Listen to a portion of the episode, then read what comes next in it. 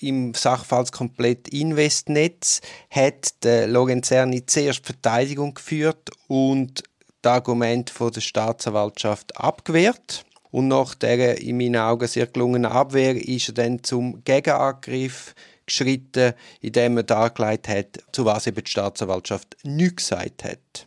Also er hat die Rolle des Gastes in die des Gastgebers umkehrt. Er ist also aus der Defensive raus, hat Handlungsfähigkeit erlangt und durch das sehr stark und überzeugend gewirkt. Lorenz reibt sich dann weiterhin an den Vorhalt der Staatsanwaltschaft hinsichtlich der Verteidigungsstrategien.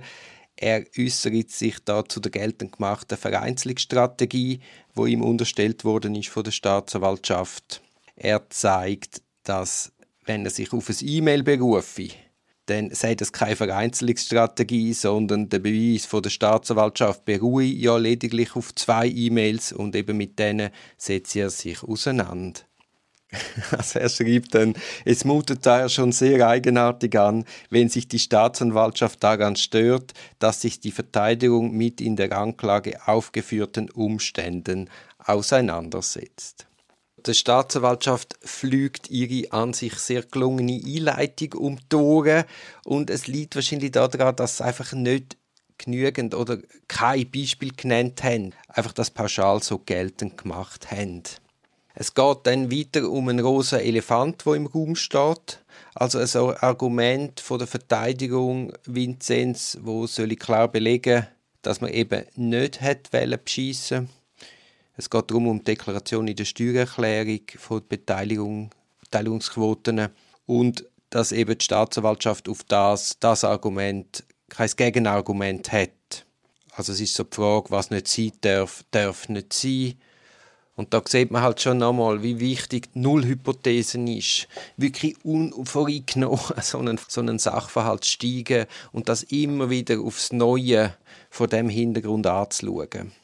Aber eben, da ist natürlich die Aufgabe der Staatsanwaltschaft unendlich komplex, weil sie kommen Polizeirapporte über meistens als Start in einer Untersuchung und das sind ja dann schon eingespurte Aufbelastung ausgerichtete Papier. Und ich habe es gerade letztens eben gesagt in einem Podcast. Der Hammer sucht Nägel. Also der Strafverfolger sucht Argument für eine Verurteilung und interpretiert oder hat Tendenz, alle Beweismittel halt immer auf das Bild hin zu interpretieren. Und das sich da zurückzunehmen, das ist unendlich schwierig, unendlich komplex. Also eine Verdachtsgewinnung, das ist immer ein subjektiver Vorgang wo du vielleicht einen Verdacht hast, habe ich noch nicht oder einen anderen. Es hat auch sehr viel damit zu tun, von welchem Hintergrund, mit welchem Grundwissen man, man kommt und an einen Sachverhalt anläuft. Wenn wir jetzt an unser Privatleben denken, da kommt es ja auch immer wieder mal vor, dass man von völlig etwas Falschem ausgeht, falschen Verdacht sozusagen hat. Nur dort hat es halt nicht so Konsequenzen. Und in einem Strafverfahren, wenn du mit der geballten Staatsmacht, wenn du mit unendlichen Ressourcen, unendlichen Mitteln, es interessiert kein Mensch, wie viel Geld du in einer Strafuntersuchung rausgibst, außer auf der Seite der Honorarnoten bei der Verteidigung, wenn du mit so einer geballten Macht über jemanden überrollst, dann muss man einfach bewusst sein, was das für die Personen bedeutet. Und in dem ist es einfach wichtig, dass man sich diesen Problematiken bei der Verdachtsbildung, bei der Sachverhaltsrekonstruktion bewusst ist, also die Gefahr von selbsterfüllenden Prophezeiungen kennt, die ganze Ankerprinzip-Problematik kennt, Problematik von der Bestätigungstendenz. Wobei eben Kenntnis zum Beispiel auch von einer Bestätigungstendenz eben einem nicht davon bewahrt, in die Falle zu treten. Also wenn man mit einer Hypothese einen Sachverhalt anschaut, dann wird die Wahrnehmung systematisch in die Richtung der Hypothese verzerrt. Und dem kannst du nur begegnen, indem halt dich immer wieder zurücknimmst, zu größtmöglicher Objektivität hinstrebst, dir bewusst machst, in welcher Reihenfolge sollst du, sollst du Akten studieren. Das hat nämlich einen grossen Einfluss. Dass du von dir aus proaktiv andere Erklärungsmöglichkeiten versuchst anzutragen, also kriminalistische Zweifel dürfen nicht nur in eine Richtung gehen, das nennt sich kontrafaktisches Denken. Und das Generieren von alternativen Erklärungen, du als Staatsanwalt, wo von Anfang an eingespurt wirst aufgrund von diesen Polizeiprotokoll, also ist das eigentlich eine übermenschliche Aufgabe, wo dir das Gesetz aufbürdet und darum sind auch Verteidigungen so wichtig. Aktive Verteidigungen, die mitdenken, die mit dem Klient wirklich die Sachverhalte durchdringen, intern mit dem Klient, aber dann auch mit der Strafbehörde an sich. Und eine Rechtskultur, wo das fördert und lebt, hat eine hochstehende Rechtsprechung.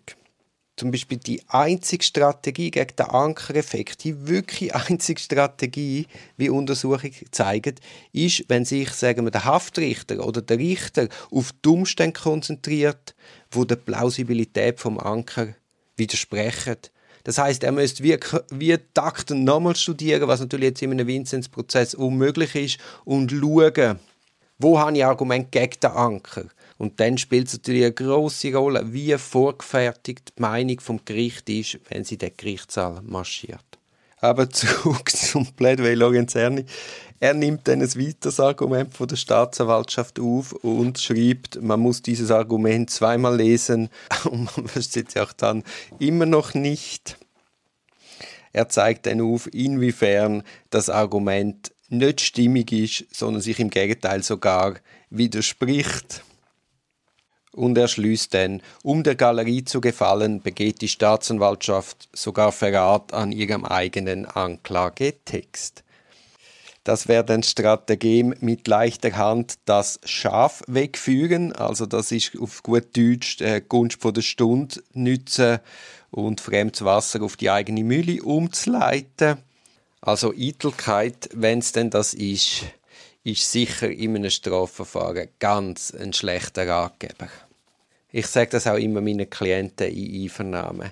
Du musst nicht jetzt dem Polizist gefallen. Du musst nicht jetzt dem Recht machen oder als grosser Star rauslaufen, sondern du musst am Ende vom Verfahren gewinnen. Beim GCL Sachverhalt zum Schliessen ist die grosse Frage, ob bereits im Zeitpunkt der Verhandlungen zwischen GCL und Aduno am Pierin Vincent eine Beteiligung in Aussicht gestellt worden ist, ja oder nein. Die Staatsanwaltschaft sagt ja, der Pierin Vincent sagt nein. Das ist die grosse Frage, die das Gericht in diesem Zusammenhang muss befinden.